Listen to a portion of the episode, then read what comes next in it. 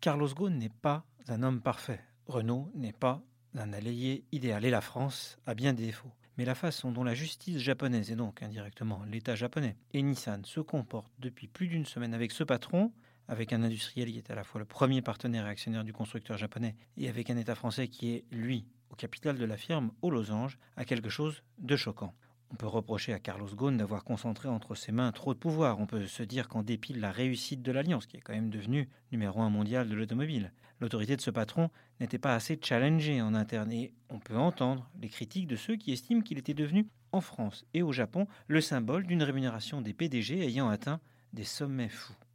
On doit aussi reconnaître que si l'on n'hésite pas à incarcérer des braqueurs de supermarchés qui ne repartent souvent qu'avec quelques milliers d'euros, les crimes financiers en col blanc, qui rapportent souvent bien plus, méritent aussi d'être sévèrement punis. On doit enfin éviter d'apparaître comme des Français donneurs de leçons qui expliqueraient à des Japonais comment devrait fonctionner leur système judiciaire. Mais en dépit de, de toutes ces réserves, il convient aussi aujourd'hui que Renault et l'État français haussent un peu le ton.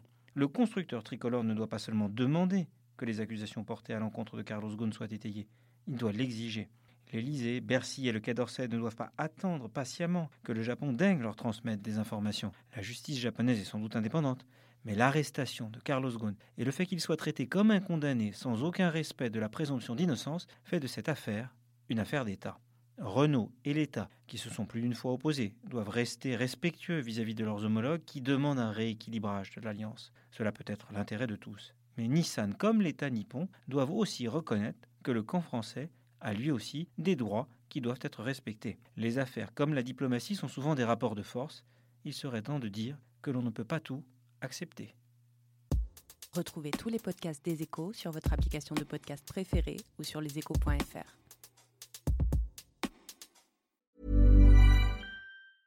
A lot can happen in the next three years. Like a chatbot may be your new best friend. But what won't change? Needing health insurance. United Healthcare Tri Term Medical Plans are available for these changing times. Underwritten by Golden Rule Insurance Company, they offer budget friendly, flexible coverage for people who are in between jobs or missed open enrollment. The plans last nearly three years in some states, with access to a nationwide network of doctors and hospitals. So, for whatever tomorrow brings, United Healthcare Tri Term Medical Plans may be for you. Learn more at uh1.com.